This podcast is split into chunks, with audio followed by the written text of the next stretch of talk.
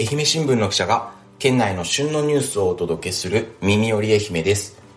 11月30日木曜日は八幡浜編集部の秋山優作がお伝えします。さて11月最後の日となりました。この時期街中商店街とかでイルミネーションが飾られ始めていてもうクリスマスシーズンが近づいているなと感じることが多くなってきました。気温もぐっと下がって夜家に帰ったらもうめっちゃ部屋が寒いんですよね。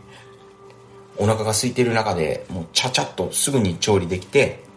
体が温まるのが鍋なんじゃないかなと思います。まあ私一人暮らしでして冬場はよく一人で鍋をすることが多いです。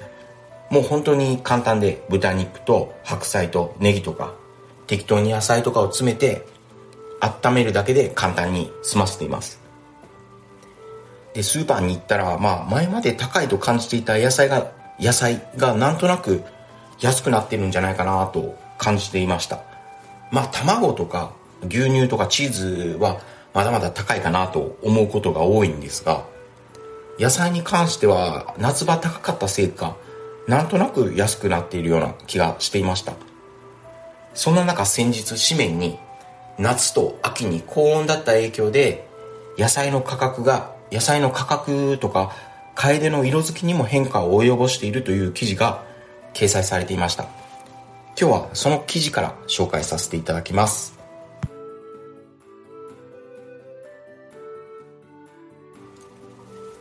夏と秋の高温で影響大野菜値上がり紅葉にも変化。例年にないほど厳しく長期にわたった暑さが農作物の生育に影響を与え10月にかけ愛媛県内をはじめ全国で野菜の値上がりが目立ちました。冬の寒さが到来した現在は全体的に落ち着きつつありますが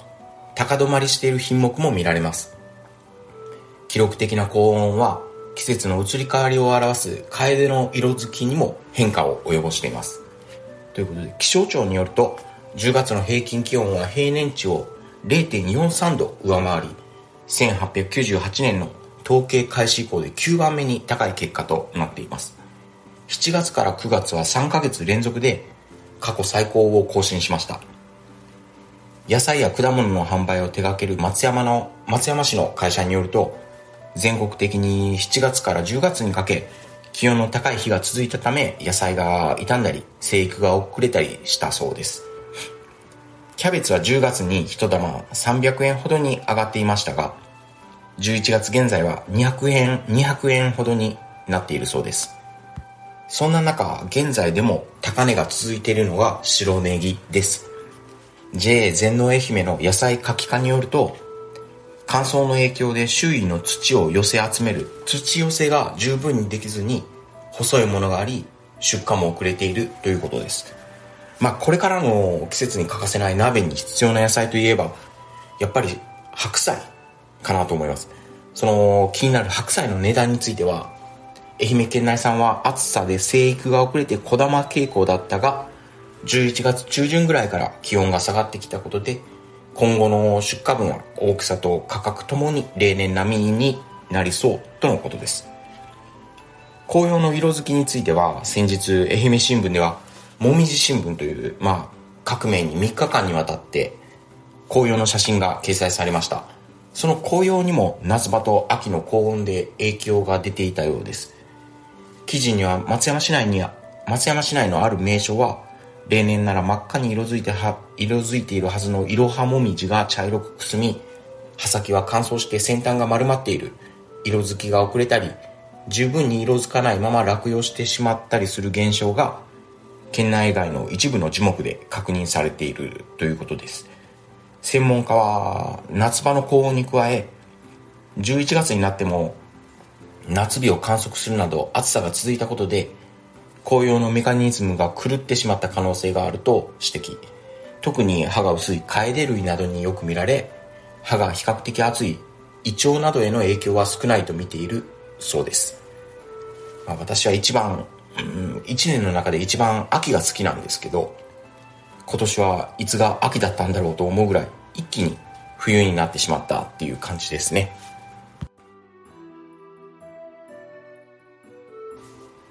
続いて紹介する記事は近年野生鳥獣による農作物への被害が全国的な問題となっています。私が住む八幡浜では、まあ、ご存知の通りみかんの収穫も最盛期となっています。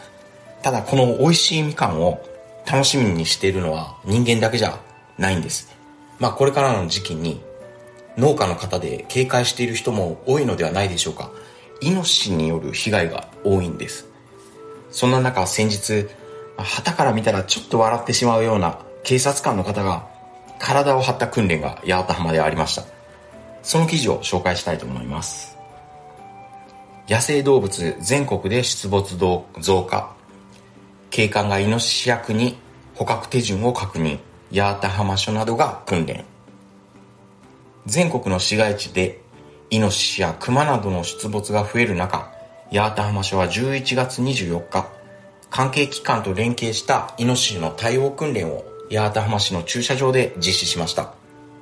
署員がイノシシ役を熱演し捕獲などの手順を確認しました。でこの訓練は、まあ、出没や捕獲の際に怪我をする事例も各地で起きていることから八幡浜署が初めて企画しました。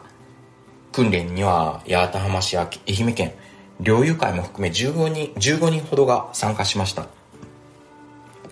イノシシ役を務めた巡査長は訓練で犯人役を演じたことはあるものの動物役は初めてということで、まあ、動画や猟友会で話を聞き準備してきたそうです。巡査長はイノシシのお面をつけ四つん這いになってリアルな動きを表現。盾を構えた署員や市役所員らが近づくと興奮して突進を繰り返したが徐々に追い込まれ捕獲されました。ということで、まあ、初め警察官がイノシシを演じるということにまあ正直申しまして僕は笑ってしまったんですけど訓練では録音したイノシシの鳴き声をな流しながら演じるなど、まあ、訓練自体は捕獲の際に怪我をしないようにしようとする至って真面目な訓練です。このイノシシによる被害深刻でして八幡浜市の農林課によると2022年度の市内のイノシシ捕獲数は1524匹で近年増加傾向にあります。被害額も分かっているだけでも2022年度は1200万円以上と言われています。目撃情報は市街地でもあり先日は市街地で珍しいニホンザル1匹が出没したこともありました。もう今になっては猿の目撃情報は寄せられてないそうなんですけど、まあ、この時には八幡浜市の農林課は遭遇したら刺激せずその場を離れてあと食べ物を与えない生ゴミの管理や戸締まりにも気をつけてほしいと呼びかけていました。